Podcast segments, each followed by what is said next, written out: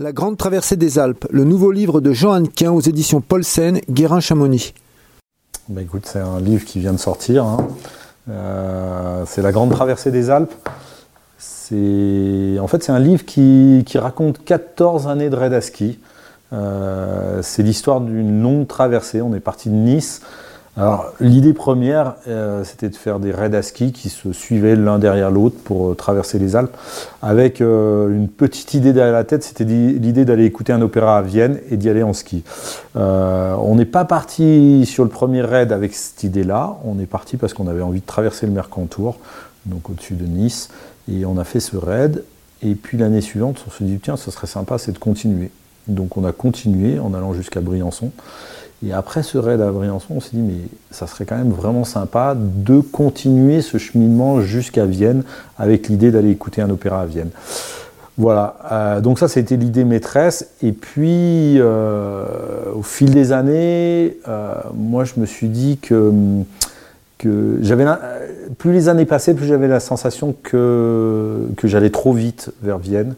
En fait, on faisait chaque année neuf étapes et on repartait de là où on s'était arrêté l'année d'avant. Et, euh, donc, euh, puis euh, au, fil de cette traversée, au fil du cheminement sur les Alpes, il y avait des massifs à droite, à gauche que je n'avais pas traversé, donc on n'a pas hésité à, à quitter un- une logique de traverser des Alpes pour s'échapper, pour aller chercher des sommets qui, étaient un peu plus éloignés ou des, régions que j'avais envie de traverser à ski.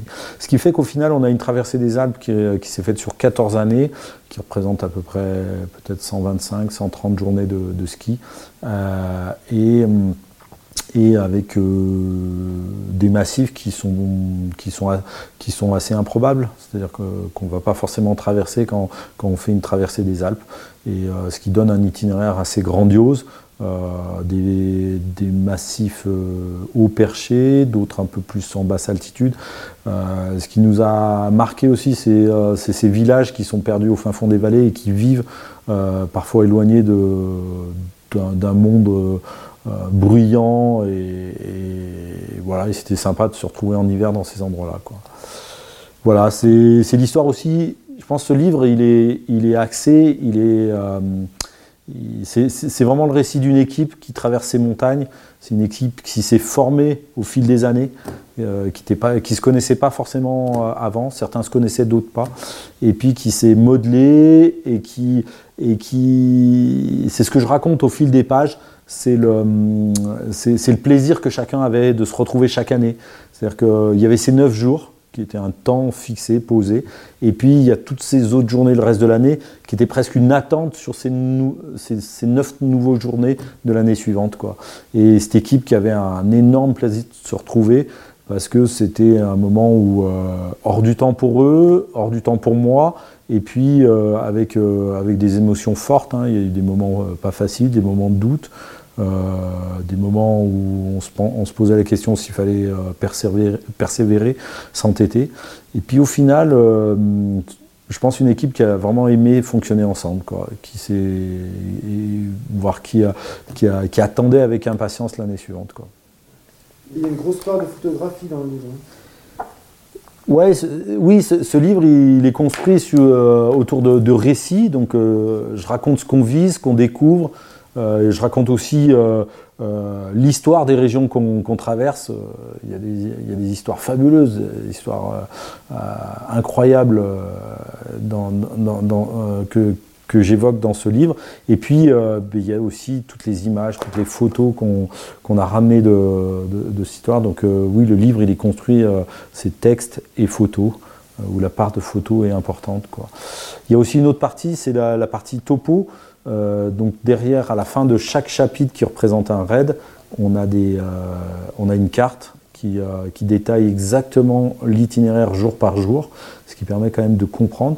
On a une graphiste qui nous a fait des cartes qui sont, qui sont, qui sont parfaites. Je pense qu'on peut vraiment comprendre le relief euh, et les étapes. Et puis, euh, je détaille les étapes en, di- en disant là où on a dormi, les passages qu'on a, qu'on a fait. Alors, c'est pas un topo en soi-même, c'est-à-dire que c'est pas un topo qu'on peut mettre dans la poche et partir exactement, mais ça donne une grande ligne directrice et surtout, ça permet d'avoir les clés pour, euh, pour partir, quoi. Et surtout de commencer à, à mettre en place un raid, quoi.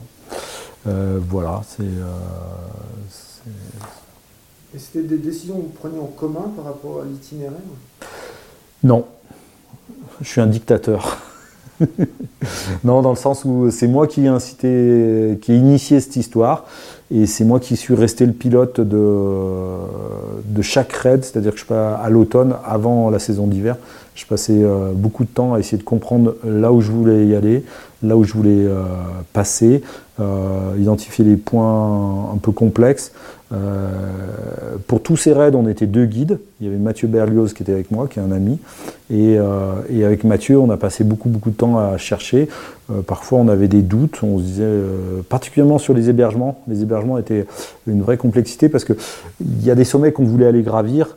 Et donc euh, certains sommets, ben, les refuges étaient fermés en hiver, euh, certains n'avaient même pas des locales d'hiver.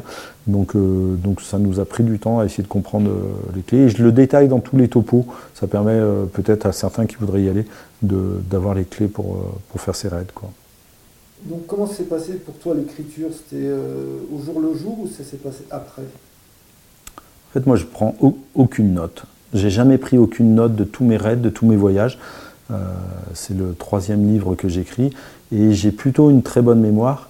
Et, euh, je suis plutôt quelqu'un qui, qui préfère écrire sur ce qui se rappelle plutôt que quelque chose qui relie.